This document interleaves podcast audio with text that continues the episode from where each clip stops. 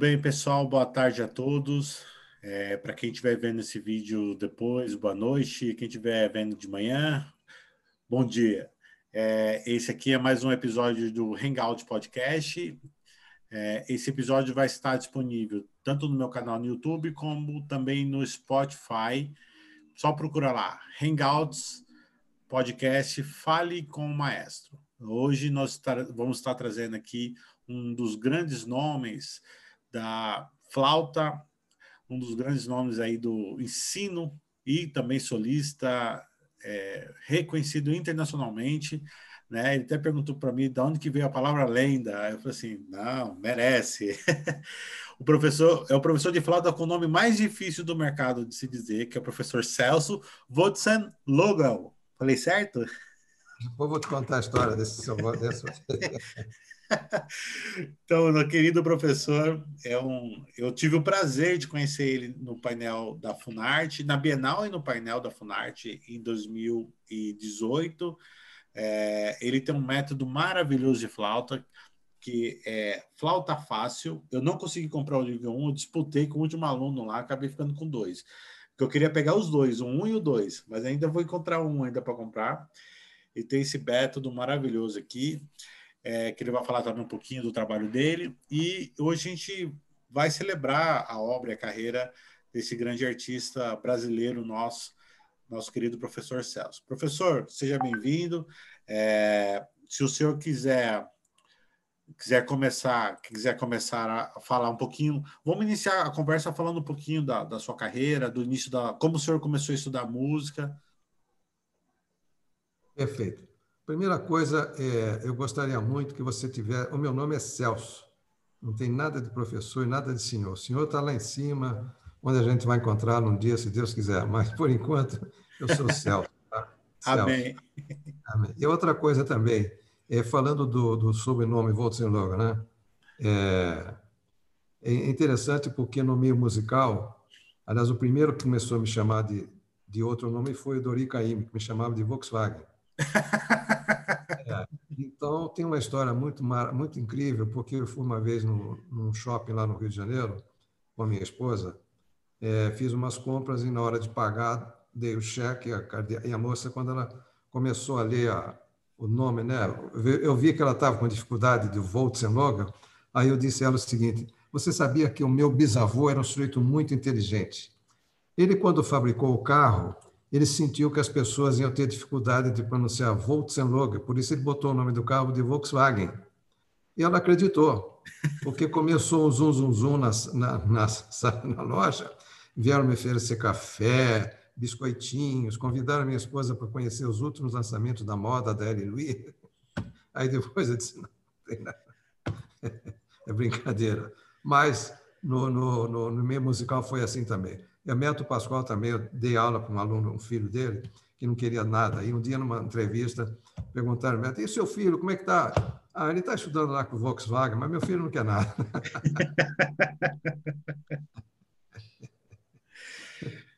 mas é um, nome, é um nome bonito, né? É, logo, acho que é, é, pássaro em alemão. Não, não, não. Na realidade, é, não. Se fosse Volks, ah. seria popular, popular. Ah. E se fosse Vogel, seria pássaro. Vogel. Mas não tem nada disso. É uma mistura aí de francês com alemão, porque esse, esse nome Volkswagen vem lá da Alsácia, numa época que a, a França, aquele momento pertencia à Alemanha, e depois era a França, então tem um, uma confusão ali. Mas é, eu sou, sou bem brasileiro, sou lá de Piracicaba, São Paulo. Mas, então é o seguinte, é, Bom, eu, eu nasci em Piracicaba, né, São Paulo. Eu comecei. É, meu pai tocava flauta amadoristicamente, não lia, não lia partitura, tocava tudo de ouvido. É, eu, ao contrário, não sabia tocar nada de ouvido, eu só tinha que ler. Mas eu comecei a estudar. É, meu pai deu as primeiras aulas, mas no, o santo de casa não faz milagre. Fui estudar depois com outro, um grande professor da Escola de, de Agricultura, lá em Piracicaba, que tem a Escola de Agronomia muito importante ele era flautista amador também, me deu as aulas e eu continuei estudando assim, sem muita pretensão, até que uma ocasião, quando eu ouvi falar que vinha ao Brasil Louis Armstrong, famoso trompetista americano, Eu não sei por que cargas d'água, fiquei interessado em saber sobre esse, esse, grande, esse grande músico. Só que o, o meu pai assinava o Jornal da Cidade, o Jornal de Piracicaba. E eu só li esse jornal. Mas naquele dia, não sei, me deu na cabeça, pela primeira vez eu fui à banca de jornal comprar um jornal de São Paulo para ver se tinha alguma notícia sobre a vinda desse Louis Armstrong. E olhando esse jornal ali, de repente apareceu lá uma notícia que só saiu naquele dia, naquele jornal, que era o seguinte: concurso Jovens Talentos Musicais. É, na época, isso foi em 1958, eu estava com 18 anos, é, o ministro da, da Educação na época, Clóvis Salgado, o braço direito dele na cultura era o maestro Camargo Guarnieri. E justamente o Guarnieri estava muito preocupado, porque só se estudava piano e violino, e estava se buscando novos talentos, tocassem outros instrumentos. E eu, justamente, bati o olho ali, é, fui a São Paulo para fazer a primeira prova, é, passei nessa prova, aí aconteceu uma coisa muito engraçada, porque eu tinha que tocar ali um, concerto, um movimento concerto de Mozart, um estudo de Anderson e uma música brasileira. E eu cheguei lá e o Camargo Ané perguntou, cadê o pianista? disse, ué, mas precisa de pianista? Sabia. Então, toca. Então, só que eu não conseguia, não conseguia tirar som da flauta, cara. Tá nervoso, menino? É, estou nervoso. Mas... Tinha esquecido o limpador da flauta. Bom, fiz a prova, passei junto com outro rapaz e fomos ao Rio de Janeiro fiz a prova final no Rio de Janeiro, fui aprovado, é, passei a morar então no Rio de Janeiro, em casa de uma senhora que, que, que, trabalhava no Ministério da Educação, e ela era justamente, ela tinha se separado do maestro Cláudio Santoro, grande compositor. Eu fui morar lá, aluguei um quarto lá, fiquei estudando. Em 62, é, logo em seguida, então, a minha bolsa dava dois professores fantásticos, que era o professor de flauta da Escola de Música, e a professora Maria Luísa Prioli, que era professora de teoria musical, que me deu os ensinamentos melódicos das teorias. Eu, logo, logo em seguida, entrei para a escola, me diplomei, e nesse mesmo tempo, em 62, criei lá o Quinteto de Sopros Vila Lobos, que agora está fazendo, ano que vem, faz 60 anos de existência. O meu grande, o meu grande sonho era estudar com Jean-Pierre Rampal, e justamente pouco antes dele vir ao Brasil pela primeira vez, eu me entrei em contato com ele por carta, queria saber notícias dele e tal. Ele foi muito simpático, veio ao Brasil. Lógico, fui encontrá-lo, fui tocar para ele, ele me fez uma carta de recomendação, ganhei a bolsa de estudos, fui estudar em Paris. Só que lá chegando, ele disse: Olha, Celso, eu viajo muito, não, não, tenho muito pouco tempo para dar aulas, talvez só nos cursos de, de, verão que eu faço, mas eu vou te indicar um grande aluno meu, melhor que era um grande talento, que era Alain Marion. E foi com ele que eu estudei e logo depois também tive a oportunidade de estudar com uma pessoa incrível que eu jamais poderia pensar, amiga de Stravinsky, chamada-se Nadia Boulanger, famosa professora do Conservatório de Paris, me deu aulas. Ali, depois também eu criei ali um conjunto de música de câmara, fazendo um duo com Turibo Santos, flauta e violão. Criei também um conjunto de música barroca, que quando eu regressei ao Brasil, aqui no Brasil, no Rio de Janeiro, a gente criamos, criamos o conjunto Ars Barroca, que era flauta, boé, cravo e, e, e, violoncelo. Depois também o Sexteto do Rio, que era quinteto de sopros e piano. E aí foi uma atividade muito grande. É, logo em seguida, é, entrei para a Escola de Música como professor auxiliar de ensino. Com o falecimento do meu professor de Serra, eu assumi a cadeira, quer dizer, como ainda como auxiliar de ensino. Aí foi aquela luta, né? De tanto em tanto você muda de auxiliar de ensino para é, assistente 1, depois não ser assistente 2, assistente 3, até chegar a, a adjunto e tal. E chegou um momento que eu não, não conseguia mais ir para frente, porque tinha uma série de, de, de exigências, coisas absurdas. E aí, é, bom, antes disso, é, uma vez eu me encontrei na escola de música, na porta da escola, com um colega, César Guerra Peixe, que era meu colega na Sinfônica Nacional. Eu era, eu era o flautista da orquestra, ele tocava violino. E dessas coisas assim que acontecem, né? Eu, um dia encontro com ele na porta da escola de música. Nunca tinha me encontrado com ele na porta da escola de música, só no ensaio da orquestra. E nesse dia ele me disse: Celso, poxa, você acabou de chegar de Paris, é o cara da, do momento, por que você não escreve um mestre de flauta, cara? Se você não escrever um método de flauta, olha que Mário Mascarenhas vai escrever. Mário Mascarenhas foi um grande músico, é, ele tinha uma academia de acordeão no Rio de Janeiro e ele fez muitos trabalhos editados pela editora Vitale, muitos arranjos, escreveu inclusive até um, um, método para flauta doce. E o Guerra falou, né, se você não escrever, daqui a pouco o cara escreve um método de flauta.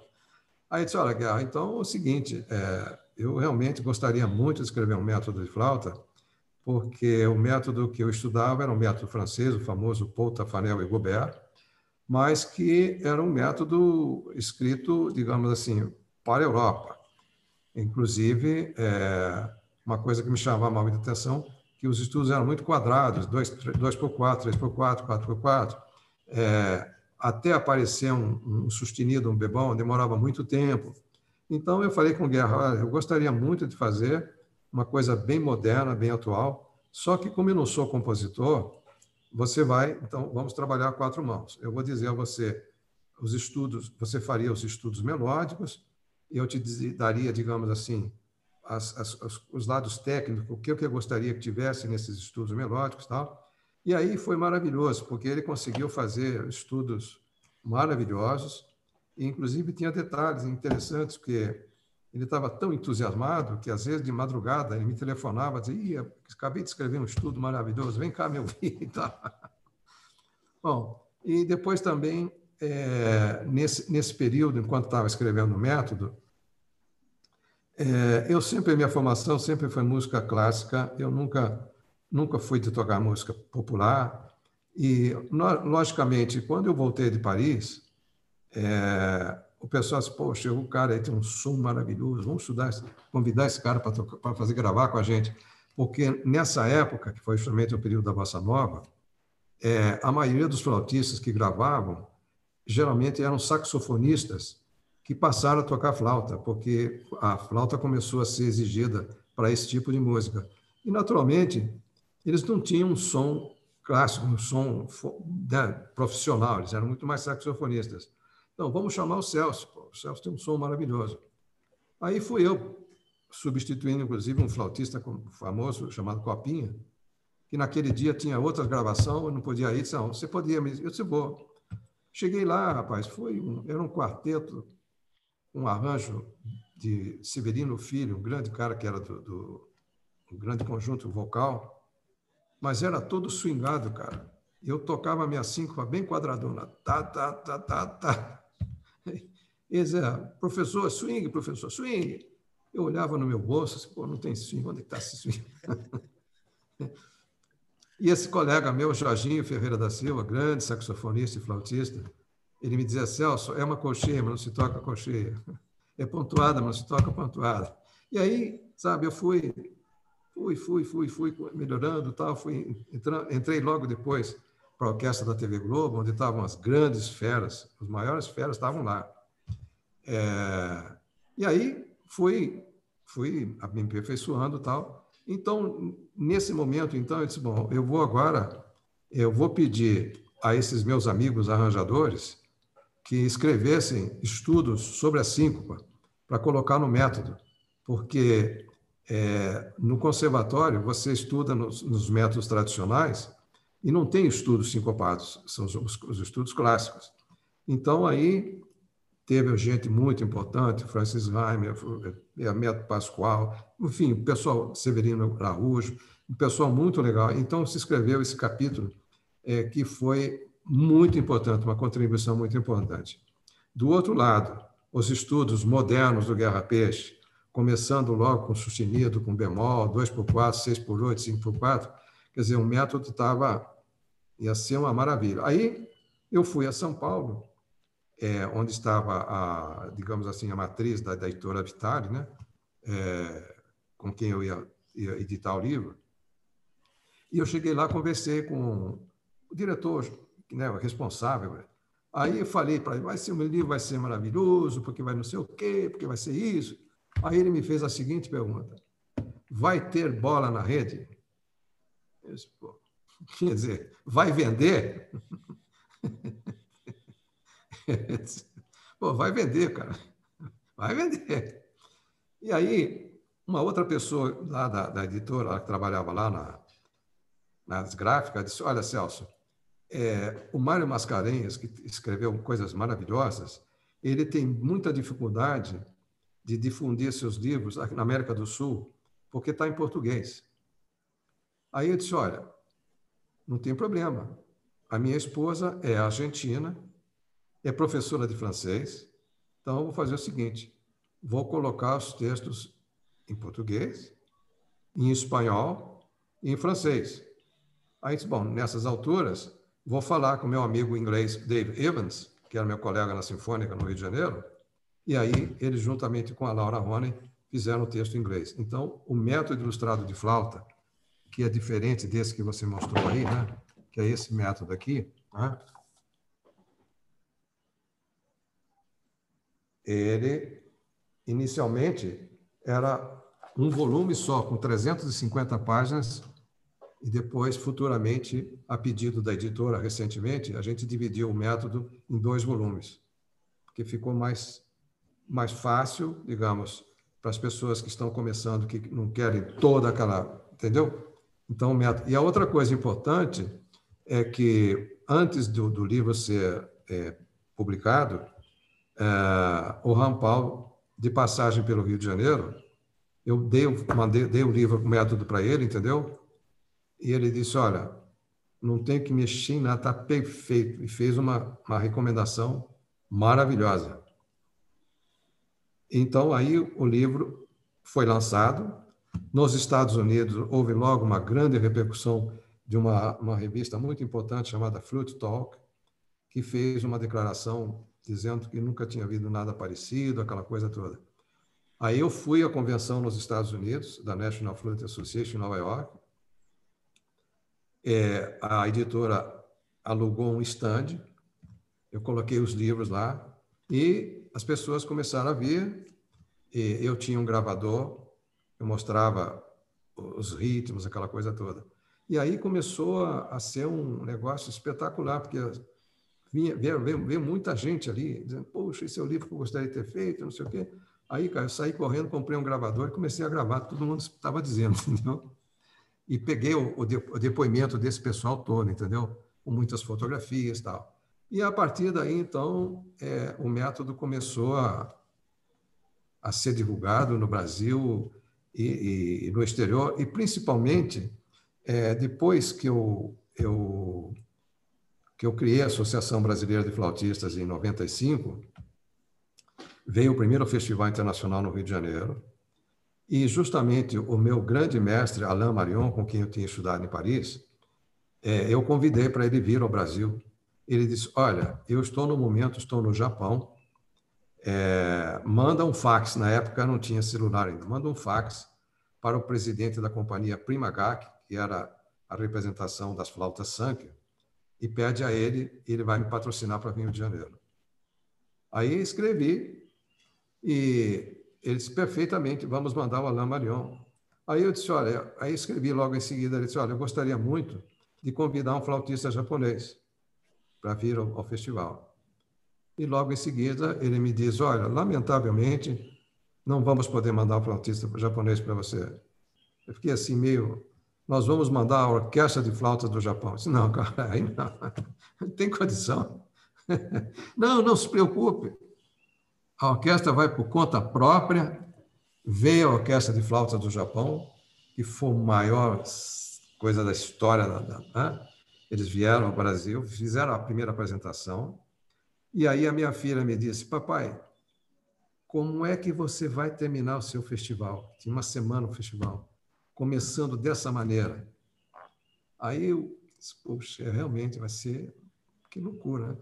Aí conversei com o pessoal da orquestra ah, não se preocupa, não. A gente vai fazer um passeio agora em Foz do Iguaçu. Na volta, a gente termina o festival. ah, não tenho ideia o que foi isso. A escola de música lotada. Maravilha. E como, como podia ser, não podia ser de outra maneira, né? Terminou com o maior choro, é, o pessoal dançando, porque o japonês é muito, ele não, não se toca, né? Ah, mas aí foi um negócio. O festival foi uma maravilha e aí, depois, então, desse primeiro veio o segundo, veio o terceiro. E chegou um ponto que eu já é, já não estava aguentando muito, porque eu era. Quando eu criei a Associação Brasileira de Flautistas, eu pensei muito na National Flute Association nos Estados Unidos, que tem gente do, do, dos Estados Unidos todos colaborando, entendeu? E aqui eu era praticamente sozinha. Era eu, é o presidente, tinha Laura Rona, que era tesoureira, e Aris Poltov, que era o secretário. Mas eu fazia praticamente tudo. Quando a gente criou o, o Patap, que é o jornal que a gente fez, eu procurava fazer os textos, eu envelopava, ia para o correio, não sei o quê. E não tinha, sabe, não tinha aquela equipe para trabalhar. Aí chegou um ponto que eu disse, poxa, não dá mais, eu, sabe? Já fizemos dois concursos, Jovens Talentos também, demos de, de prêmio flauta sangue e tal. Aí eu disse, olha, eu vou, vou parar por aqui. E aí a, a, a Braf passou, continuou, depois de 15 anos que tive, 13 anos que estive à frente. Aí o Rogério Wolff assumiu e está até hoje e estamos, continuamos fazendo os festivais. Inclusive agora, no final da semana 16 a 25, vai ter um festival online da, da, lá em São Paulo. E, enfim, foi. Bom, então, e outra coisa, então. Depois que eu publiquei o Método Ilustrado de Flauta, é, eu sempre gostei muito de fazer música de conjunto. Então, é, principalmente, eu comecei na Escola Vila Lobos com os alunos tal. E quando eu comecei a dar aula nos cursos de férias de Teresópolis, que eu tinha muitos alunos, eu comecei então fazer música de conjunto, coral de flautas. Só que o repertório era somente de músicas, não tinha repertório de música brasileira. Então, tive a felicidade de encontrar um grande arranjador chamado Alberto Arantes, que fez é, a primeira coleção de música brasileira para conjunto de flauta, né, o volume 1, e foi esse daqui, contendo oito arranjos fantásticos. Aquarela do Brasil, Tico Tico, Odeon, Vila, uh, Vila de coisas. Isso fez um grande sucesso.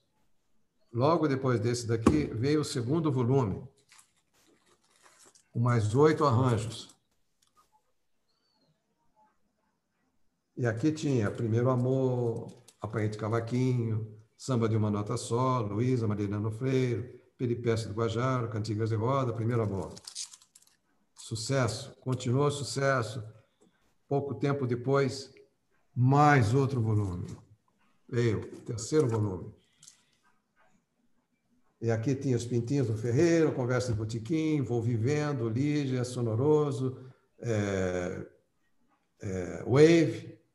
Esse volume aqui, todos com os arranjos de um grande ex-aluno meu, Murilo Baquete. Bom, depois então. É... Isso para flauta solo ou é Isso... flauta, flauta e piano? Não, não, esses são conjuntos de flauta. Isso aqui são para quartetos de flauta. Quartetos de flautas, ah, tá. Quatro, flauta, é quatro flautas, violão e contrabaixo. Uma dúvida então, que, eu tenho, que eu tenho sobre, é, principalmente essa área de, da publicação, é os direitos autorais, assim. É muito caro, assim, porque a editora é que banca isso. É muito caro pagar esses direitos para poder comercializar, ser vendável esse, esse material? É, não, veja bem, é, digamos, a editora é, cobre os direitos dos, dos autores. Tá? Agora, não é caro, porque cada volume desse aqui está na base de 80 reais. Não é caro. E são, são, são, são, são arranjos maravilhosos. Você não, não, não, não conheceu nenhum desses arranjos, não? Não, esse aí eu não conhecia.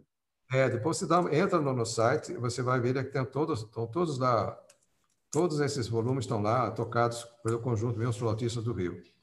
E depois também, aí chegou uma época que começou é, o interesse de, de método de flauta com CD. Aí eu fiz o Flauta Fácil 1, né, que vinha com CD.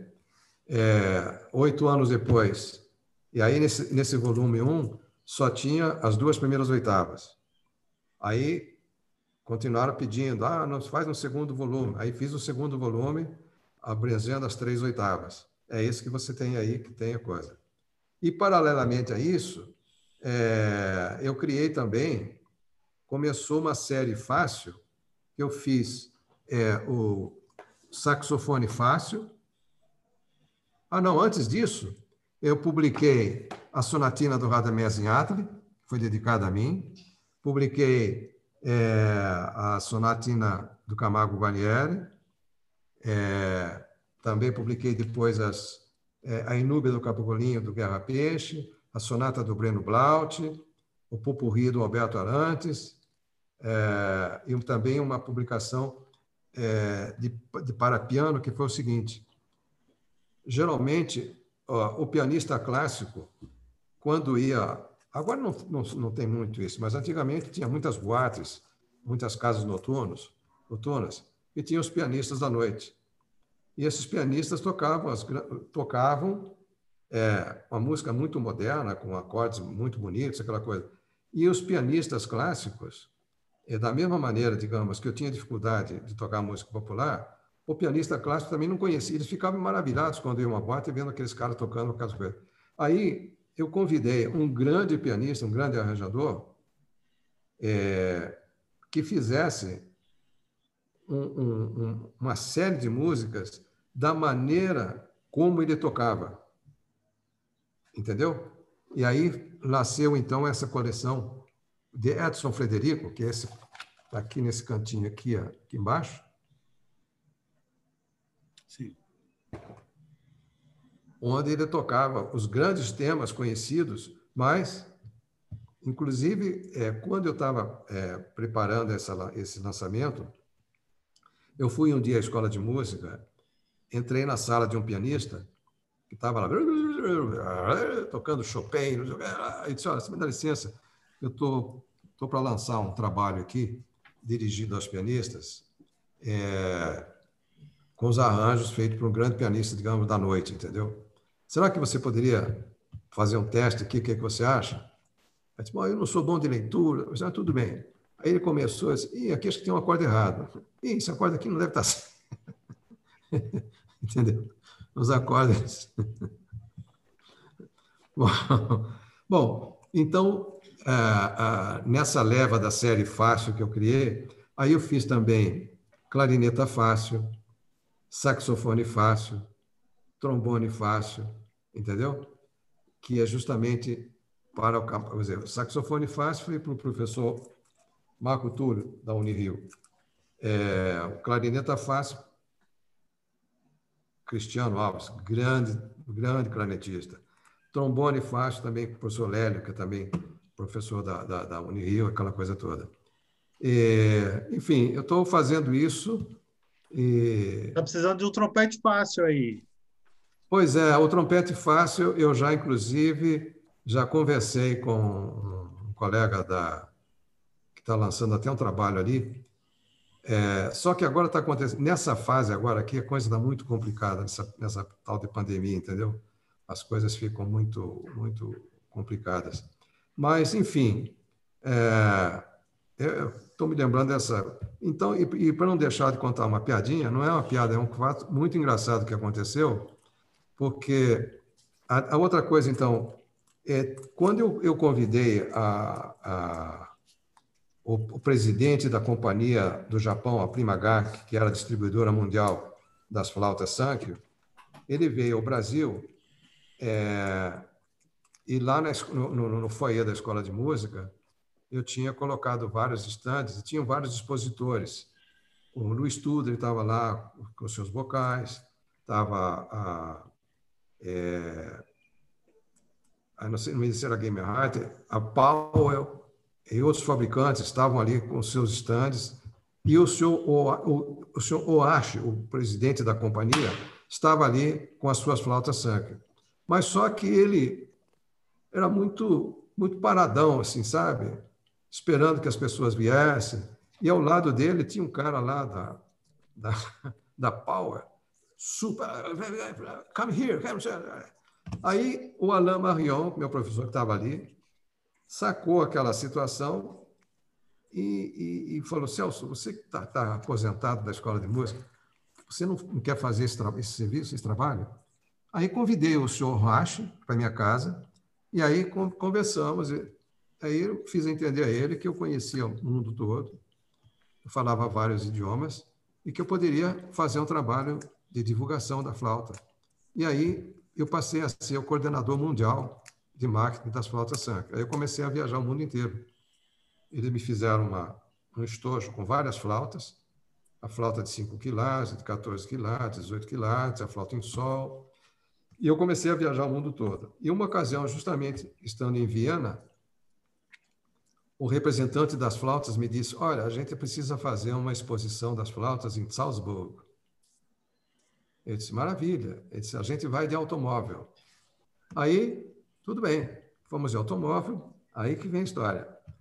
Ele na frente com a esposa dele e um cachorro chamado Isidor. Presta bem atenção nesse nome, Isidor. E eu atrás com a minha esposa.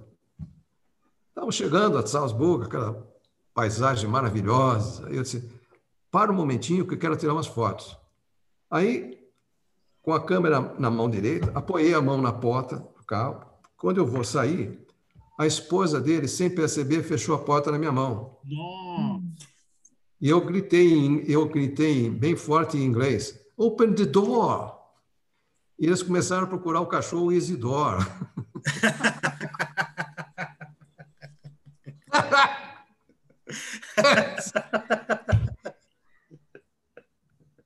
Aí eu gritei, my fingers, meus dedos, meus dedos. Aí, ah, sou só, desculpa, tal, tudo isso aqui, tudo bem.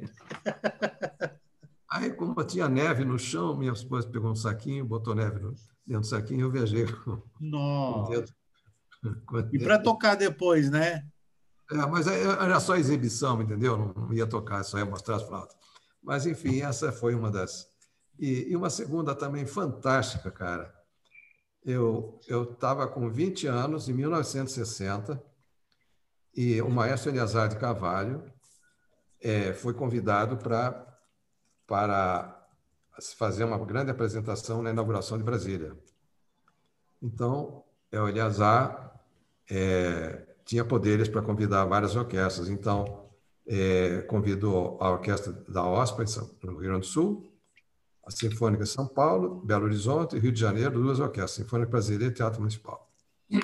E aí fomos todos para São, fomos todos para Brasília. E o Eliazar tinha é, ensaiado em cada orquestra o programa tradicional, né? É, abertura, o Guarani, valsa de Strauss, não sei o quê, tal, tal. Em cada, cada lugar ensaiou. Aí no ensaio geral, lá em Brasília, né? Aquela orquestra gigantesca, né? Cinco orquestras, né? Ensaiou direitinho e tal. Aí eu comentei com um colega: será que ele não vai passar o hino nacional? Vai dar merda, hein? que tem convenções, né? Mas aí você faz a introdução, vai, eu volto outra vez, pula, sei lá. Ah, na hora não deu outra. Uma orquestra voltou, outra seguiu. E o Eleazar de Carvalho regendo com lenço na mão assim.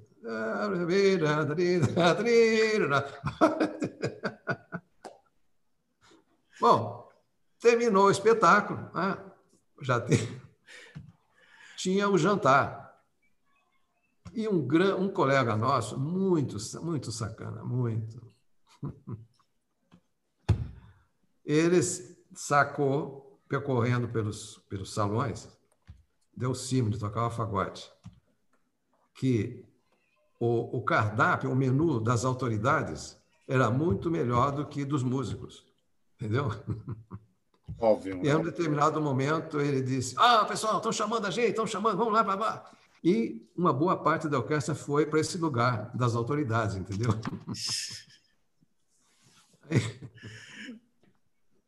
As autoridades chegaram, uma boa parte, inclusive, eu estava lá, me, me deliciei com um menu diferente.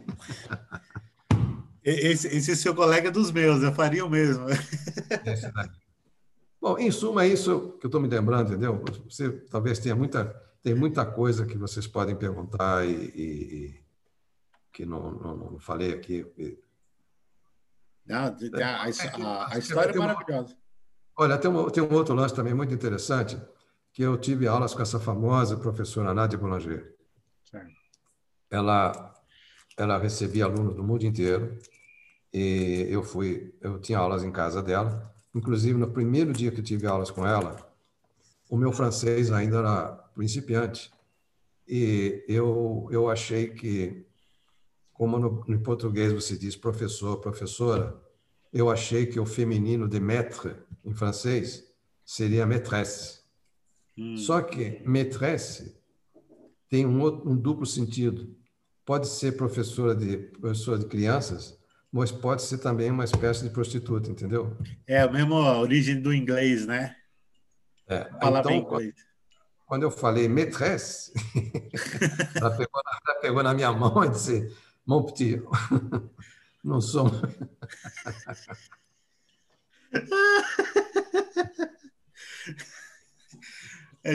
É aqueles fora que a gente dá sem querer, né?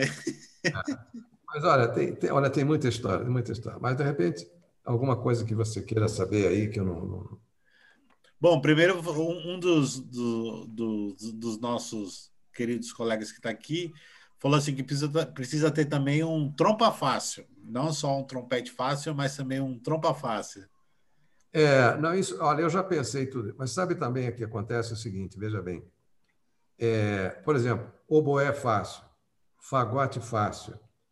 Aí você tem que pensar o seguinte: como diria aquele câmara lá em São Paulo, vai ter bola na rede? Quantos quantos métodos vão ser vendidos, entendeu? É. E, principal, e principalmente pelo seguinte: isso tudo porque, principalmente nós aqui no Brasil, ou nos países é, menos favorecidos, é, tem o problema da cópia. Ah, pirataria, terrível. Entendeu? Inclusive, uma ocasião, é, não sei se você sabe, nós temos na, na, na, na, na rede um site chamado Flauta na Rede. No Flauta na Rede, você está conectado com os flautistas. Aí, tá? É, então, inclusive, teve uma ocasião que uma moça argentina botou na, no, no Flauta na Rede Alguém tem em PDF o método de flauta do Celso Voltzenlogel? Não. Entendeu? Logo, algumas pessoas entraram e depois, é uma sacanagem, isso é uma pouca vergonha. Pô. O cara está vivo, não sei o quê, tem que, tem que prestigiar. Então, é, é, para o editor, é, já pensei também em fazer o, o, o, Aliás, o violino fácil também saiu já. O violoncelo fácil, entendeu? Mas qual é a quantidade de exemplares que vai ser, entendeu? Mas eu, eu acho, por exemplo, é, é, o trompete poderia, muitas bandas de música, entendeu? Poderiam, trompa também, mas é, é, tem esse lado, esse lado comercial que, que é, o trompete acho que tem mercado. Acho que trompete e trombone tem muita é. gente tocando ainda nas igrejas, nas bandas, nas é. fanfarras. É, não, eu já, eu já pensei nisso, estou então voltando a falar sobre isso para fazer esse meu trompete fácil porque é uma maneira de você. O problema é justamente se for um, um, um, por exemplo, você publicar uma partitura já é muito mais difícil. Porque uma partitura, uma música que tem 10 ou 8 páginas, o cara compra um e ainda tem a cara de pau de fazer um PDF e botar na, na rede dele. Olha, aqui eu estou com um PDF aqui da música tal. Aí, entendeu? É, essa mentalidade a quebra, né? Quebra o negócio, né? Eu me lembro que lá em Paris, você não podia de jeito nenhum entrar na aula com xerox. Se alguém da direção visse que o professor aceitou um aluno tocando com material que não fosse impresso, tinha muitos problemas. Senão, é. entendeu? A indústria não vai. Inclusive, teve uma época é, que é, eu me lembro que lançaram é, um, um, eu não me lembro qual foi que trabalho era, mas que o, o a, a, pauta, as notas, ela tinha assim meio subliminar, subliminar, uns tracinhos assim muito muito fininhos, que na hora de você fazer o xerox, aquilo é é, borrava praticamente, entendeu? Mas isso não deu certo, porque não era uma qualidade. Você comprava o livro mas não era uma, uma assim, muito nítido, entendeu? Era um negócio assim, meio como se você imprimisse um, um, um trabalho, tirasse uma cópia no computador com, com, digamos assim, tipo rascunho, não como melhor, melhor qualidade, entendeu? Então isso não deu certo. E aí essa mentalidade de, de lamentável, né, de, de, fazer xerox, PDF. Quer dizer, hoje em dia a gente faz, mas das obras que não estão, que já estão, já não tem mais, já estão, já são de domínio público, entendeu? E, eu, tenho outra... uma, eu tenho, desculpa até te cortar, é, é, eu tenho uma preocupação assim em relação a isso. Eu fui convidado para escrever um método de ensino coletivo hum. é, de uma, uma, uma editora do Espírito Santo, né? Hum. E a gente está. A minha preocupação era essa, assim, porque a gente vai tentar vender esse material para bandas e coisa e tal. É, mas assim, a chance de se a gente está tentando, está pensando em entrar em editais, alguma coisa desse tipo de gênero, né? Foi que a proposta que eles ofereceram. Porque se quando começar a copiar, porque eu, tô, eu escrevi o método e compus as, todas as melodias, é, é, ou fiz arranjo de música de domínio público, né? Então, daqui a pouco começa a piratear todo o investimento, né? Porque eu vou ter que tirar um, dinheiro do meu bolso também para investir. Isso aí é, é, é, a minha maior preocupação, sabe? De, de você, você fazer um trabalho, é, é aquele, aquela velha frase, dá pérolas para porcos, né? Você ah. faz um trabalho bom e perde todo esse material. Eu estou tentando ver se eu consigo vender para alguma editora americana, alguma coisa, para ver se roda, roda para lá, sabe? Ah. Agora, não se esqueça que você deve fazer, quando você for fazer esse trabalho, coloca, coloca um texto em inglês. Sim. Português, pelo menos português e inglês. É, português e inglês. É. Porque é, o, o meu método fez sucesso internacional justamente porque ele tinha francês, inglês e espanhol. É, eu pensei em inglês e espanhol, né? Porque aqui a América Latina é muito forte de banda, né? É. Pelo menos isso, inglês ou espanhol, porque caso contrário é muito complicado. Principalmente se tiver muito texto, entendeu? Ah, sim. Professor, Aí, tem sim. alguém que quer fazer a pergunta? Emerson, você quer perguntar alguma sim. coisa? Pode perguntar. Uh, boa tarde, professor. Boa tarde, Israel. É, boa tarde. Boa tarde. Dá para ver o outro nome? Bom, enfim, meu nome é Emerson. Eu tô, a gente, tá, eu tô morando um pouco distante de vocês.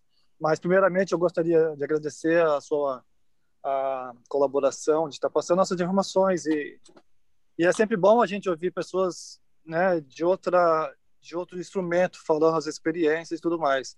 Meu instrumento é trompa. É, eu, sou, eu sou contemporâneo do Israel, né, a gente tocou junto até. Enfim, a minha, você estava falando a respeito de uh, como o senhor é compositor, arranjador e tal. É, eu gostaria de saber, assim, uh, é, aqui nos Estados Unidos a gente tem uma, tem uma a gente tem é que os americanos a partitura que é muito é muito acessível. É. O preço da partitura é, é, é, absurdamente acessível. No Brasil eu eu lembro que é, é até vergonhoso eu falar isso, mas assim eu não tinha condições de comprar quando eu estava estudando, eu não tinha condições de comprar uma partitura que era muito caro. É. E, e, e, enfim, a gente tem essa dificuldade. Eu queria saber, na verdade, é, a respeito dessa de impressão, no caso assim, de edição de partituras, existe algum meio que possa ser é, mais acessível uh, para uh, para alunos? Porque a gente sabe que a maior a, a maioria dos alunos são alunos de igrejas, alunos de é. projetos sociais. E escola escola de música são é, é, tem bastante alunos, porém uh, uh, não são tantos igual de, de redes públicas, né? Ou Sim. de igrejas. Então a, a, pergunta é: existe algum algum meio de fazer algo, um material mais acessível ou digital? Não sei como que posso estar classificando isso. Olha, o que eu acho que o, o futuro já chegou é o seguinte: e vai ser tudo agora pela internet é, e pelo sistema de, inclusive, é, digamos por exemplo, o meu método Flauta Fácil, que vem com CD, já a próxima edição já não vai ter mais o CD, porque você já nem tem mais aparelhos hoje para você botar CD. Entendeu? Então, vai se criar um, um QR Code, entendeu? E que você vai baixar isso diretamente da internet. Então, de repente, é, seria, digamos, se você escrever um trabalho, ou, ou, quiser fazer um trabalho, você fazer isso, é, colocar isso na internet e disponibilizar a venda disso daí barato, entendeu? É, com esse sistema de você criar um código. Porque realmente, é, é, para você imprimir hoje em dia, como eu acabei de falar, é muito complicado, muito complicado. E principalmente se você for fazer é, é, um, um, método que tenha menos de 50 páginas, é inviável, justamente pela, por esse fato de você, tendo poucas páginas, é muito fácil de você xerografar, entendeu? E, e divulgar. Então, realmente, é, hoje a coisa está muito complicada, muito complicada. Eu só vejo, é, por exemplo, é, eu, me pediram já há algum tempo que eu escrevesse uma autobiografia. Eu já escrevi essa autobiografia com muitas, tem muito, umas 300 fotos, mas é, ficou inviável fazer isso em publicar num livro. Porque num livro, é, é, digamos assim, a divulgação desse vídeo, desse, desse livro, é, não seria tão eficaz como hoje você tem internet.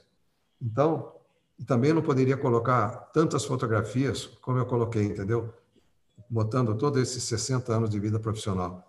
Então, eu fiz esse trabalho e isso, daqui a pouco, isso eu vou publicar na internet, inclusive em português e inglês. E aí isso eu vou divulgar. Só que aí eu não vou ter interesse nenhum financeiro, entendeu? Mas, quer dizer, vai ser muito mais viável fazer isso do que colocar num livro. Publicar um livro, é, o, o custo desse livro e como divulgar esse livro. E a gente não sabe quanto tempo vamos, vamos estar nessa pandemia, que você não pode entrar no shopping para comprar um livro, entendeu? Então, realmente, a, a, é, eu vejo isso. Agora, é, é, interessante que nos Estados Unidos tem muito mais facilidade de, de, de, de, de se fazer esse trabalho que no Brasil. Realmente, quem está numa universidade tem muito mais facilidade. Você entra numa universidade nos Estados Unidos de música, você tem uma biblioteca maravilhosa, você tem a discoteca, você tem, você pode ouvir, você pode fazer tudo aquilo, entendeu? Agora. Na escola, né, professor? É, na, na escola, mesmo, high school ali, elementary school. entendeu? Tem uma biblioteca é, maravilhosa. É, e veja bem, eu tenho, tenho, tenho participado de muitas convenções nos Estados Unidos, eu vejo que os métodos não são caros. O que é caro, por exemplo, para você ter uma ideia, é, é, eles lá tem uma, uma, uma, uma, um grande uma loja chamada Flute World. É, por exemplo, eu encontrei esse, esse método, esse método, flauta, esse método de conjunto de flautas aqui, que aqui no Brasil, atualmente, pelo dólar, como está quase seis reais, ele estaria custando aqui é, 15 dólares. Lá nos Estados Unidos, esse livro custa 50 dólares, porque é método estrangeiro. Porque, realmente, para você mandar o custo de correio para mandar um, um, trabalho desse até chegar lá, entendeu? Então fica impraticável. Mas o que é publicado lá nos Estados Unidos é muito em conta, viu, Emerson? Eu não estou entendendo por que, que a sua preocupação, porque aí nos Estados Unidos a gente vê coisa muito mais fácil. É que, é que agora ele está nos Estados Unidos, né? Mas a gente aqui é, eu, vi, aqui eu moro, eu, é, eu, eu, moro, eu moro há pouco tempo aqui nos Estados Unidos, é, mas eu, é uma pergunta que eu tenho também. A outra pergunta seria uh, como que o senhor enxerga uh, uh, o, o, nosso cenário musical para os próximos anos, tendo em vista que muitas orquestras, grupos estão fechando. Aqui eu vejo muito, eu faço parte de um grupo de, de trompistas que uh, isso no, no Facebook. Então assim, e eles, eu vejo muita é, é, muito anúncio de instrumentos vendendo, pessoas que tinham três, quatro instrumentos, dois instrumentos e vendendo um, e são instrumentos caros. Então, assim, porque aqui é assim, é, eles, eles fazem coleção de instrumentos, é, é mais acessível, né, que eu falei. Mas é. vejo eles vendendo, então, assim, eu traçando um, um parâmetro com a nossa realidade atual, eu não sei se as pessoas estão já se precavendo, sei lá, sei lá, para o fechamento ou, acabando grupos musicais, eu, eu não o que, que o senhor me diria a respeito disso, dessa... Olha, eu, eu realmente eu sou muito pessimista nesse ponto, porque a gente não vê nada é, para ajudar a melhorar. A gente só vê, por exemplo, em São Paulo, fecha-se uma orquestra, em outro lugar, não sei o quê. Aí, em Mogi, das Cruzes, é, o trabalho maravilhoso que tinha, está acabando. Então, o que, o que a gente está vendo agora é as pessoas fazendo música através dessas lives, mas a gente não está vendo é, nenhum interesse dos governos em, em, em, querer ajudar. Olha, você quer ver um exemplo, por exemplo? Lá, eu sou de Piracicaba. Piracicaba tem uma escola de música. É, há 70 anos existe essa escola. Tem lá o maestro Ernest Mali, que fez fez aquela aquela escola uma maravilha. Com instrumento ele tinha muito. Ele, ele recebia é, os direitos autorais da, da, dos pais dele, que eram fabricantes de pistões de automóvel, pistões Mali. Então, o que era produzido em São Paulo vinha para ele. Então, ele teve lá, montou a escola com todo o instrumental, tudo que você podia imaginar. Chegou um momento que isso passou lá para uma outra instituição, essa, essa outra instituição começou a não pagar direitos, pagar não sei o quê, dívida para lá. A escola de música hoje está lá, está todo mundo querendo resolver como é que a escola vai para frente e não vai. São Paulo teve um exemplo recente com a orquestra, a orquestra como é que era o nome da orquestra? É, bom, tem uma banda, a banda sinfônica. Então, a gente não vê criação. Agora mesmo, eu vi agora lá em Fortaleza, o Heriberto Porto comentando que não existe lá em Fortaleza, no Ceará, uma orquestra, não existe isso, nada de, de, de coisas importantes na área musical. Então, sabe, eu vejo, eu, eu realmente estou é, muito pessimista nisso. Não vejo. E agora, principalmente nesse momento, nessa pandemia, está um desastre. Porque o pessoal que tocava com grupo aqui, grupo ali, que tocava de noite, não está podendo fazer mais nada disso. Então, sabe, eu. Mas, ô Maestro, eu, eu tenho visto que isso tem sido no, no mundo inteiro, não tem sido só no Brasil. Exatamente. Exatamente, exatamente. É, é, é, eu acho que é uma tendência, uma tendência, porque no próprio Estados Unidos mesmo, várias, o MET, a, a orquestra que pagava o maior salário é, para os é. músicos nos Estados Unidos, está parada, não existe mais é. praticamente.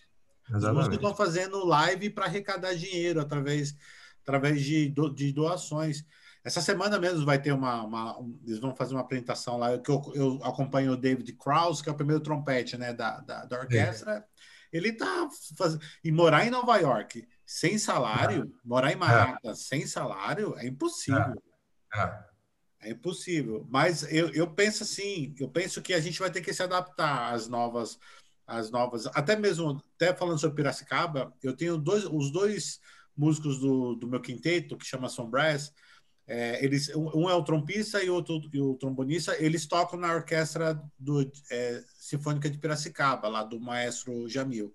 Eles estão há um ano sem trabalhar, sem receber. Eles ganham por concerto.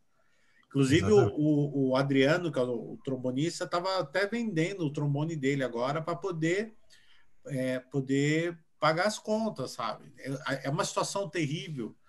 Uma, uma situação terrível. Mas, eu, assim, eu estou tentando o objetivo até mesmo desses hangouts é para trazer é, histórias e lições e que a gente possa também ter alguma coisa positiva, né? A gente possa contribuir com uma, uma coisa positiva, porque ó, se eu parar para pensar no que eu estou passando agora, nas decisões que eu, dependendo dessa semana, eu vou ter que tomar decisões que vão impactar toda a minha família, tipo até de é. mudar de casa, porque não dá para pagar aluguel, assim.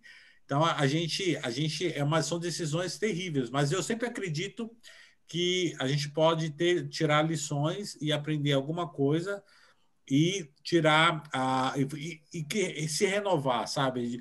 E se adaptar a novas situações. Até mesmo eu estava até falando, voltando a falar sobre a sua, a, a, sua, o seu trabalho de editoração. Hoje em dia é, o pessoal está fazendo muito aplicativo também, né? Você já pensou é. também fazer isso? Porque a Raul Leonard tem a plataforma, né? É. Que ele você, digita o código, aí vem o playback, vem todos os negócios, e também tem um aplicativo. Eu até voltei a estudar programação, que eu já estudei, para poder. Eu, tô, eu, vou querer ir para essa área da informática aí, para ver se a gente consegue alguma coisa aí e aliar com o conhecimento, né? O que, que o senhor acha sobre isso? É, tem que ser nesse ponto, tem que ser isso. É, realmente. Veja bem, é, na, na minha época, é, eu também, eu digamos assim, a parte material que eu consegui foi muito mais nos estudos de gravação, porque eu gravei muito, mas muito. Eu era, sabe, se você observar dos anos 80 para cá, é, os, os, os, LPs, os CDs, tem a flauta, Celso e Jorginho, Celso, Celso, Celso, Celso, películas e, e a, a, televisão. Mas, e, e outra coisa também, o pessoal na época que participava de grupos, por exemplo, tinha um grupinho que, fazia, que trabalhava com, com Gal Costa, outro com Milton Nascimento, outro com Nara Leão, outro não sei o quê. Só, eles viviam só naquele momento. Aí o que como começou a acontecer? Eles só faziam aquilo. Aí esse pessoal começou a sair de, de, de fora, entendeu? Esse pessoal começou a fazer o quê? Nada mais. Quer dizer, eu, eu me considero uma pessoa muito muito especial nesse ponto, porque eu me diversifiquei, entendeu? Quer dizer, eu fui professor da escola, eu gravei, eu participei na Funarte, na Fundação, como coordenador do projeto Bandas, eu tenho aula na escola, quer dizer, eu fiz muitas atividades, entendeu? Muito diversificada, quer dizer, nunca se faltou uma coisa, eu tinha outra. E por isso que eu sempre dizia aos meus alunos, olha, termina o seu curso, faz um mestrado, faz um doutorado para você estar tá numa universidade. Porque se você for depender de tocar numa orquestra, só para você ter uma ideia, eu fiz parte da Orquestra Sinfônica Nacional da Universidade Fluminense e professor da UFRJ. Quando eu cheguei a titular depois do meu doutorado, o meu salário é três vezes maior do que o meu salário de aposentado da Sinfônica Nacional. Entendeu?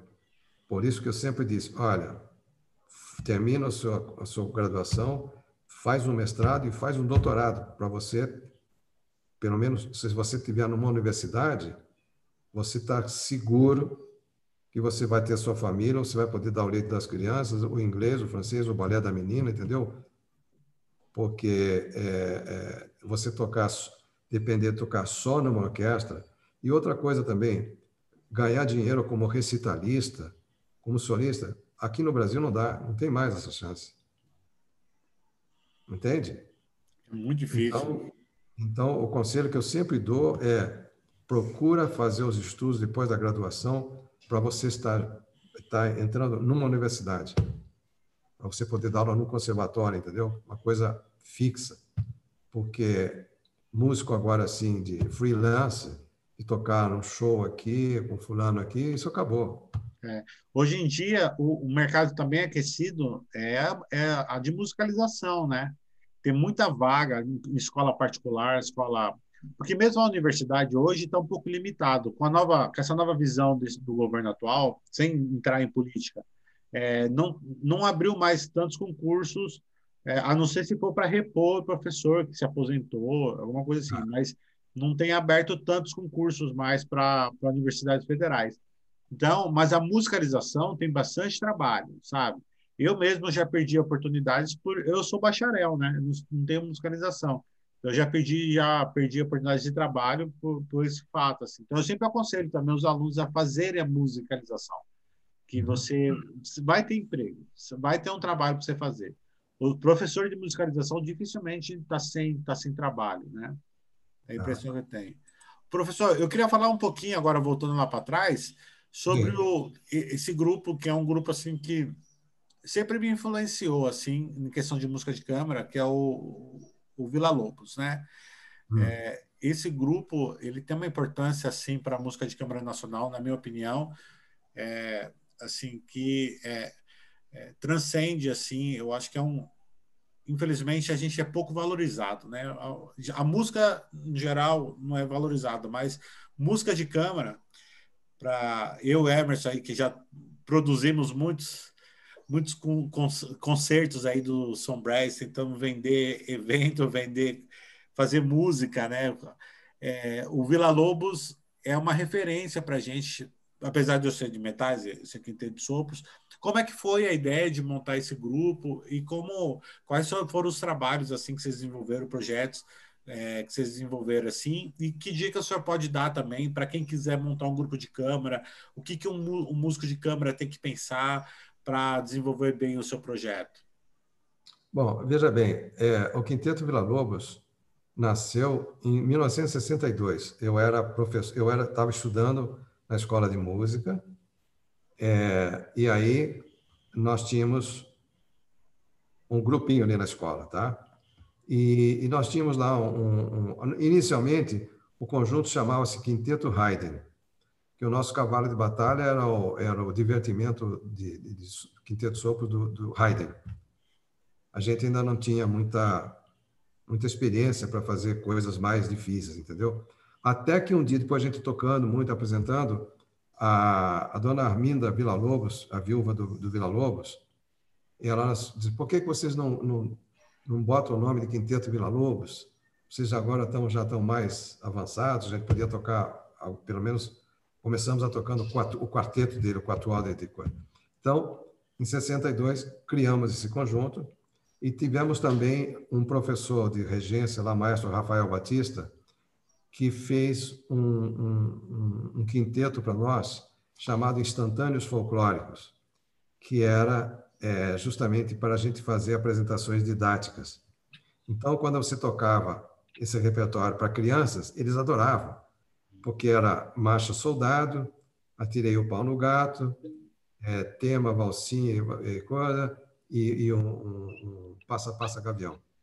Inclusive, aconteceu uma coisa muito engraçada quando a gente fez uma, uma turnê é, entre é, Paraguai, Uruguai, Chile Argentina. Então, a gente fazia uma apresentação didática para as crianças. E eu sempre fui o metido na história, né? o líder do quinteto, e achando que falando buenas noches, como está, como está, senhor? Já estava falando espanhol, né? Aí, fazendo a apresentação, né? Me lembro que isso foi, na, foi em Buenos Aires. Até o embaixador do Brasil estava lá. Eu comecei a contar a história é, desses temas. Né? Primeiro tema, então, marcha, soldado, né? Isso é fácil. Aí, quando chegou na Tirei o Pau no Gato, eu falei no meu bom espanhol o seguinte: esta é a história da senhora Francisca, que tirou o palo en el gato e o gato miou.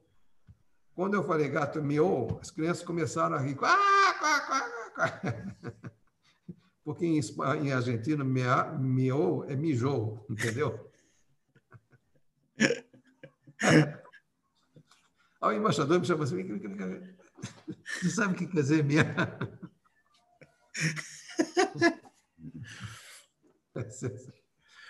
Essas coisas a gente, a gente faz, né?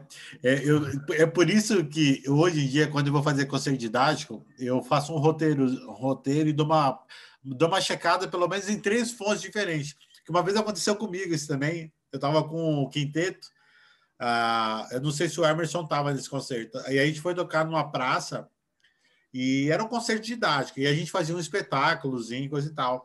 Aí o nosso trombonista foi contar a história do, é, do Toreador, da canção do Toreador. E aí ele, na, na história, ele foi contar a história lá, que a história era em Sevilha. Aí falou assim, Sev... é, a, eu não lembro que país que ele falou, mas a, Se... a Sevilha é na Espanha, né, se não me engano. Né? em vez de falar Sevilha na Espanha, ele falou Servi... é, Sevilha na França.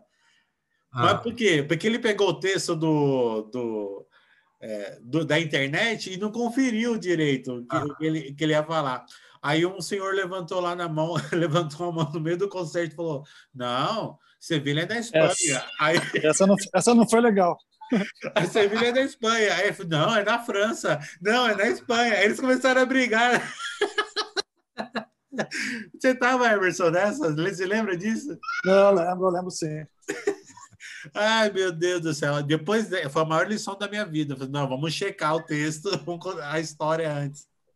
Mas olha, você sabe que é, o, o, o, a música de câmera é muito importante para o desenvolvimento musical, porque você é obrigado a ouvir o que cada um está tocando, principalmente um conjunto pequeno, entendeu? E isso depois, quando você vai para uma orquestra, isso vai ser muito bom que você vai aprender a tocar, embora às vezes seja solista, mas você está, na maior parte da orquestra, você está tocando em conjunto, entendeu?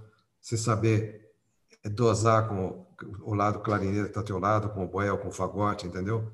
Então, isso é muito importante. É, é, qualquer tipo de música de câmara, seja metais, o cordas, o, o quinteto, essa coisa toda. É, pois é, o Quinteto Vila Lobos, é, ele está até hoje fazendo um trabalho maravilhoso. Quer dizer, houve algumas modificações, principalmente nas flautas. É, eu, quando fui para Paris, deixei, tive que deixar meu lugar, entrou um outro colega flautista, Carlos Rato, depois vieram outros flautistas, entendeu? Foi o que mudou mais. É, e também mudou muito pouco também o fagote. Mas, originalmente, o boé, trompa e clarineta permanecem os três praticamente a partir de 65, depois que eu fui para depois que eu fui para a Europa. E eles, até hoje eles fazem um trabalho maravilhoso e, e realmente eu eu sempre aconselhei meus, meus alunos a, estarem nessa música de câmera. É o que você faz, né? você faz com quinteto de metais e eu acho que é o, é o, é o ponto legal. E, e, na, sua, na, na, sua opinião, o que faz um quinteto, um quinteto, um grupo de câmara ser bom? É, é, fazer bastantes ensaios, é ter uma, todos terem uma mesma concepção. Qual, qual é a dica que o senhor dá para quem quer montar um grupo de câmara, quem quer montar um, um, tocar em conjunto? Bom, primeiramente tem que ter uma, tem que ser um bom músico, né? Tem que ter uma boa técnica é, e ter também justamente o que eu estou dizendo, é saber ouvir porque num conjunto desse não tem, não tem solista, a não ser que seja uma peça para solo. Mas geralmente, quer dizer, é como se fosse um pequeno coral. Não tem ninguém importante, tá? É, e, a, e, a, outra coisa também é, é, praticar muito, dominar muito a respiração. E uma outra coisa também, eu não sei, é, é, a primeira coisa, vamos falar agora do ensino, tá? A primeira coisa que eu ensino para o instrumentista de sopro é como respirar corretamente. Quer dizer, se você respira assim, acabou. Se você não respirar, como a gente chama, a respiração diafragmática, você nunca vai conseguir dominar a sua sonoridade, não vai conseguir dominar a sua afinação, tá? Então, quer dizer, é, é, eu me lembro que uma ocasião num cursos lá da FUNAT, que eu tinha cursos no projeto Bandas, cursos de mestre de banda. Eu fui, acho que estava em Belém, no Pará, eu fui é, ouvir uma banda de música e quando eles tocaram para mim, olha, era uma desafinação terrível, cara. Aí eu, eu primeiro chamei o clarinetista assim, como é que você respira aí? Ele, certo, ok. Como é que você respira? Aí ele disse: Olha, vamos fazer o seguinte, vamos, dá um momentinho. Respira dessa maneira. Fulano, respira assim. Quando eles, eles sentiram a afinação, é, a, como eles estavam respirando, e passaram a respirar corretamente, quando eles fizeram o primeiro acorde, eu fiquei todo arrepiado. Olha como mudou. Outra coisa, eu estava em Presidente Prudente para tocar com uma orquestra de câmara. Era uma peça para flauta e cordas. Eu fazia uma frase e o violoncelo fazia a mesma coisa, ele repetia. Só que quando ele repetia aquela frase, tinha um negócio esquisito que, sabe, não... aí eu fiquei pensando, como é que eu vou... Faz mais uma vez, nada. Aí fui para o hotel, aí eu já sei. No dia seguinte eu disse, é, como é que você respira? Né? Aí ele fez... Aí eu disse, toca para mim. Ele fez a mesma coisa assim. Quando ele botou, se eu, se eu fizesse, é, mostrar para vocês, você pode fazer isso com qualquer aluno, você vai sentir na hora. Quando ele, ele respirou assim, que ele colocou o arco na corda, como se eu colocasse o arco aqui no braço aqui, se você sentir quando você faz assim, a, a, a pressão que tem o seu braço aqui, nesse braço aqui, é muito fraca. Quando você respira assim, um já vai. Você vai. Ah! Quando você respira assim, quando você, se você fizer esse exemplo, colocando a sua mão mesmo no teu braço, você vai ver que o teu braço vai fazer mais forte. Quando esse violoncelista entendeu como respirar, quando ele, em vez de respirar levantando, né, como ele fez, ele estava com água assim, né? Ele fez assim. Quando ele fez assim, ó, que ele botou a, a, o água na corda, que, hum, aí o som foi completamente diferente. Aí os violinistas fizeram a mesma coisa, o contrabaixista a mesma coisa. Então, é, a primeira coisa para ter um, um, uma música de conjunto, os, os, componentes, principalmente se tratando de instrumentistas de sopro, têm que saber respirar. Dizer, eu imagino que vocês todos respirem corretamente, mas se, se, quando você for iniciar a dar uma aula, a primeira coisa que você tem que fazer é ensinar é respirar. Inclusive, queria aproveitar que tem, eu gravei várias, vários músicos desse projeto espiral chamado Sinos, Sistema Nacional de Orquestras Sociais.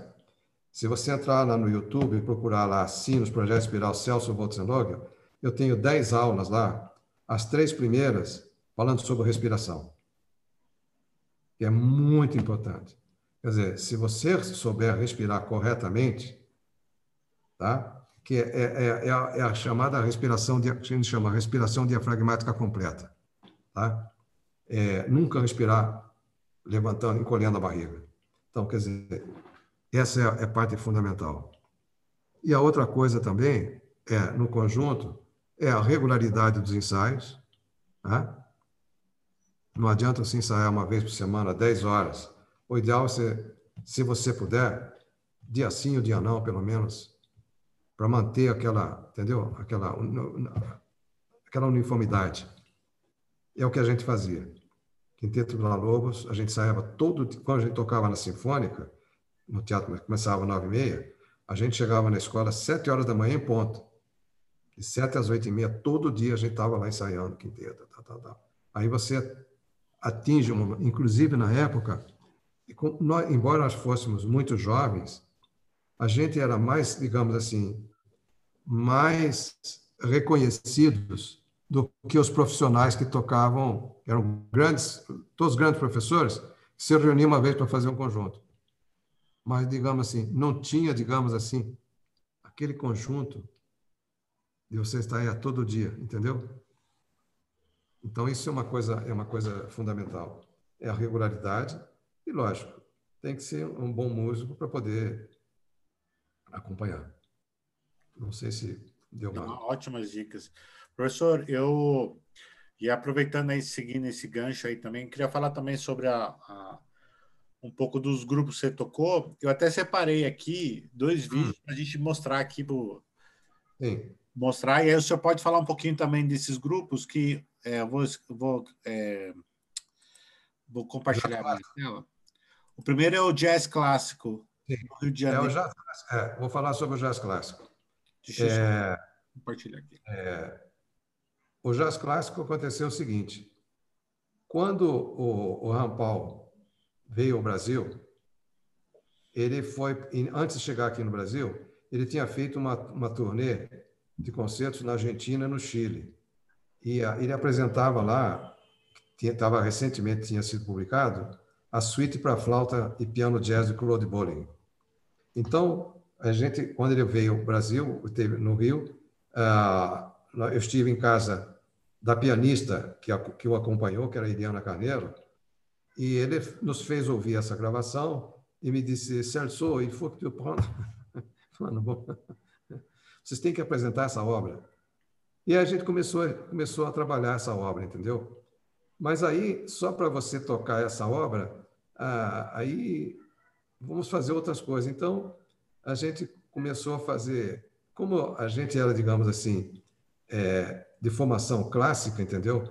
É, tanto a Eliana Carneiro também, pianista clássica, é, a gente trabalhou essa obra e a nossa apresentação começava com uma maneira mais suave. A gente começando tocando uma peça de bar, depois uma peça de Handel, mas um pouco mais assim, meio jazzístico, entendeu? Gershwin, e depois fizemos o, o, o jazz clássico, fizemos o bolinho. Meu, o meu sonho é tocar essa, é tocar. Eu tenho a obra do trompete, né? Do que o Maurício é. gravou. Eu tenho esse material é. todo original. É. O sonho é tocar, encontrar um time para um dia tocar isso aí também. É, aliás, você sabe que eu assisti um concerto do Maurice André em Paris, que foi o grande trompetista, né? Maurice André. Quando estava aquela gente, um monte de gente para entrar na igreja onde iria tocar, entendeu? Quando abriu a porta, você não vai acreditar, cara. Eu entrei, sabe como? Na cabeça das pessoas, assim. Sabe quando se, no futebol termina o jogo, o cara levanta o cara assim. Ah! Eu fui assim em cima, cara. Era tanta gente, não deu nem, tempo, nem, nem para mostrar a entrada do ingresso, cara. Maurício André, esse seria. Nossa. E, lenda, né? Vou passar aqui mais.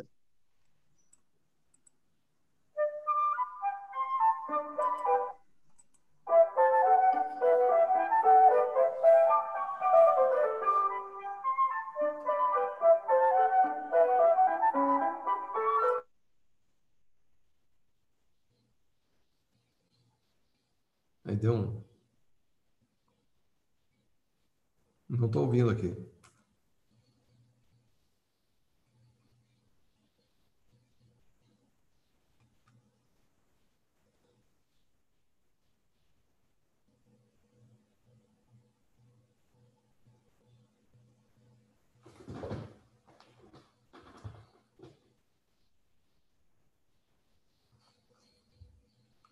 Vocês estão ouvindo? Ma maestro, é, não está saindo som.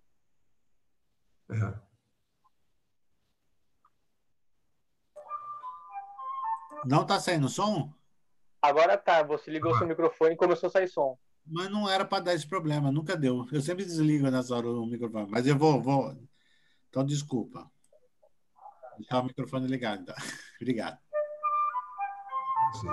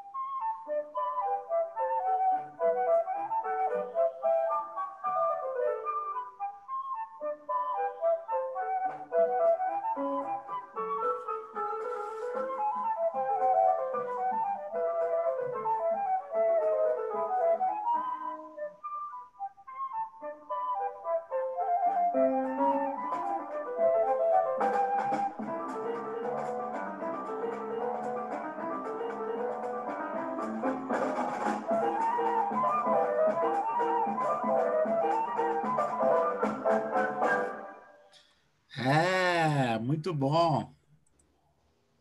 Legal. Quem é o time aqui, professor? No baixo aqui. No baixo, inclusive, aconteceu o seguinte. É... Eu não sei o que aconteceu, o que eles fizeram, porque você não ouve o contrabaixo. Ele está tocando lá, tal, tal. Mas não captou o áudio. Não captou legal, captou muito baixinho. Mas ele é, ele é contrabaixista do Teatro Municipal. A Eliana Carneiro foi pianista que acompanhou o Rampão há muitos anos. O Bituca, baterista das grandes bandas do Rio de Janeiro e que teve uma morte lamentável.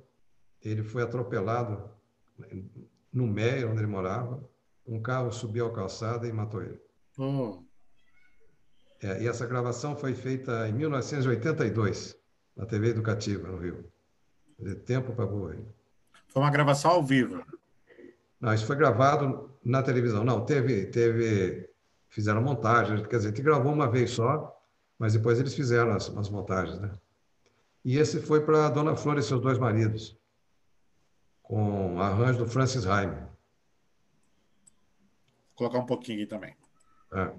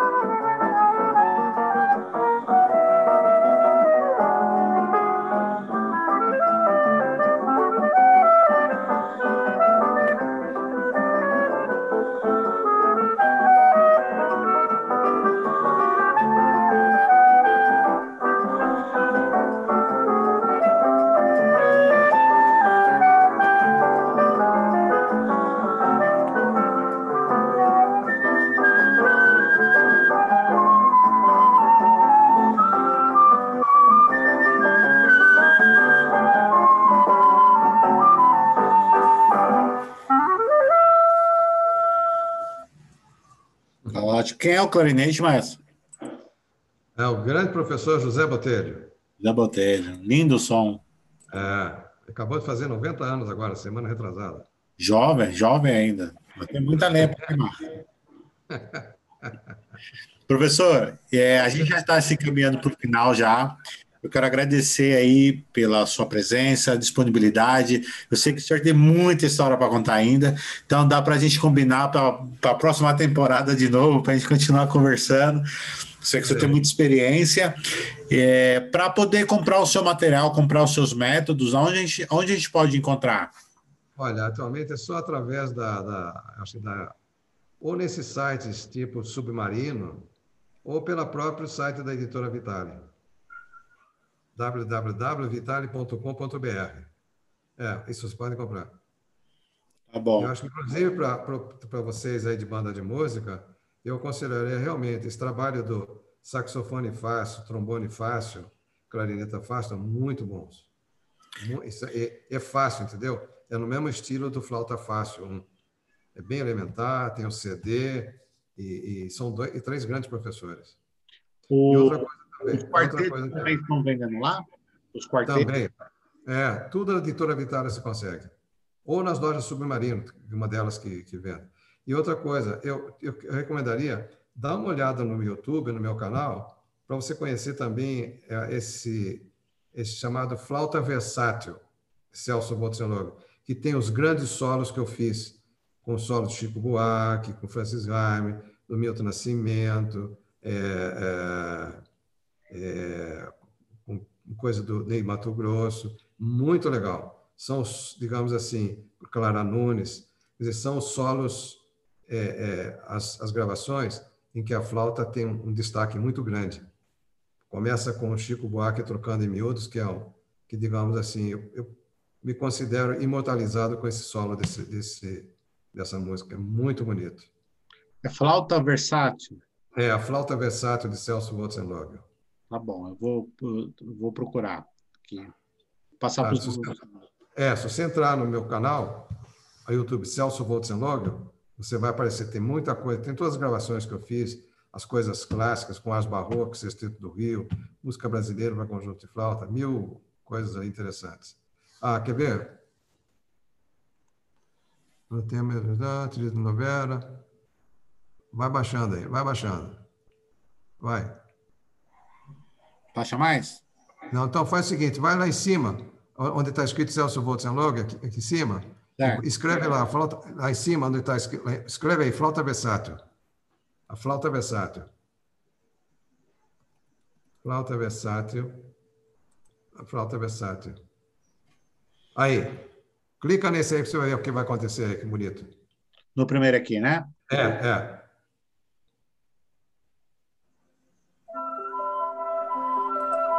Esse é o primeiro solo.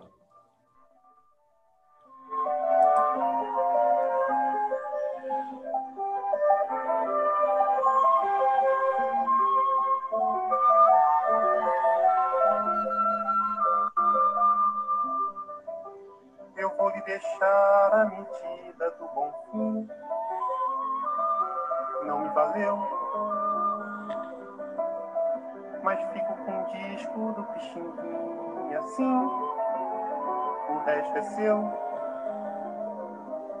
Trocando em miúdos, pode guardar as sobras de tudo que chamam lá, as sombras de tudo que fomos nós, as marcas do amor nos nossos lençóis, as nossas melhores lembranças aquela esperança de tudo se ajeitar.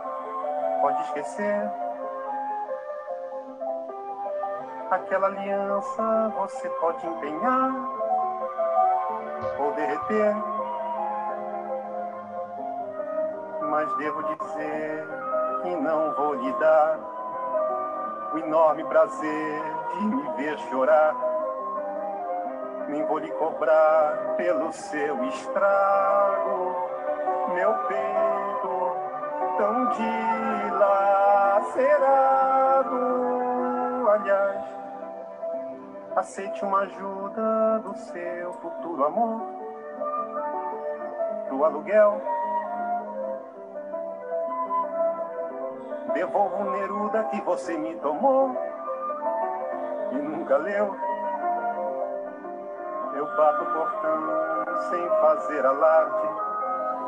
Eu levo a carteira de identidade, uma saideira, muita saudade e a leve impressão de que já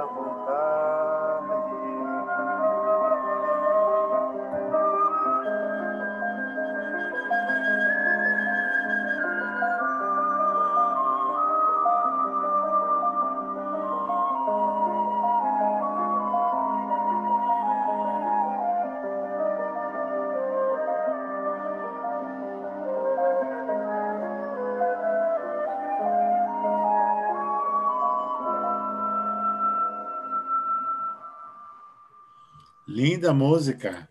Linda é. Aí tem uma série aí que você vai ver, são, são solos muito bonitos, realmente, que a flauta tem, tem destaque. Lindo. E, e é, é a letra também da música é maravilhosa. É, é. Tem coisas muito bonitas aí. Tem um solo, é, uma, uma música da, da Clara Nunes, nossa, a introdução de flauta. E no final tem uma, uma música é, que eu toco com dez flautas. Ah. O arranjador fez questão que eu tocasse todas as, as vozes que ele fez, entendeu? Muito bonito. Depois, com, com calma, você ouve, que é muito bonito, vale a pena. Na, na, naquela foto tinha um trompete lá, é o Silvério Pontes que está ali?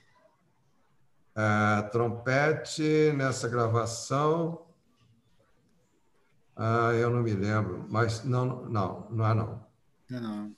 Não, pode ser, não, não. Aí poderia, poderia ter sido o Hamilton, que ele era um cara muito gordo. O apelido dele era Rolho de, Rolho, Rolha de Poço. Não pode mais tomar esse tipo de apelido. Mas, inclusive, inclusive, ele disse uma vez, é, porque tem um trompetista muito famoso lá no Rio de Janeiro, que era o Formiga. Formiga, mas o nome dele, o nome dele era José Pinto. É. Então, o Hamilton, Rolha de Poço, disse assim: Veja bem, você para, você está assim no Teatro Municipal, tem dois cartazes assim, tá? Aí tem assim, ó, esta noite, concerto do grande trompetista José Pinto. Do outro lado tem assim, concerto essa noite de Celso Wurzelogel. Qual é que você vai assistir? Wurzelogel ou José Pinto?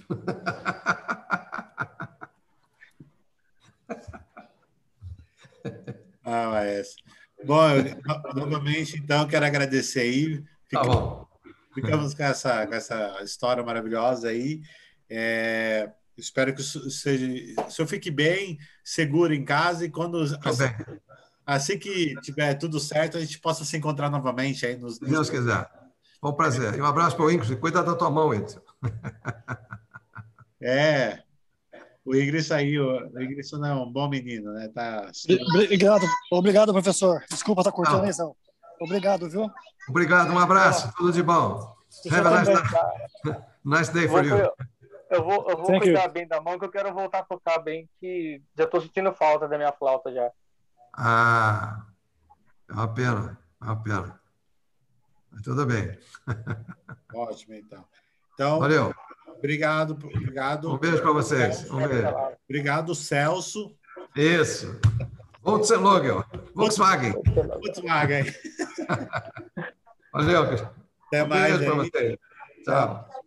Pessoal que está vendo o vídeo aí depois, não esqueça de assinar o canal, ativar as notificações, tá. e no canal do professor Celso também, assinar o canal dele, ativar as notificações, e a gente se vê. Esse áudio do programa completo vai estar no Spotify e depois no YouTube, tá bom? Ah, depois você me avisa quando tiver. Me avisa quando tiver. Ah, aviso com certeza, eu envio. Valeu.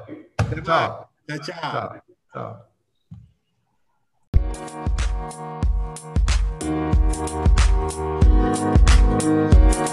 tchau.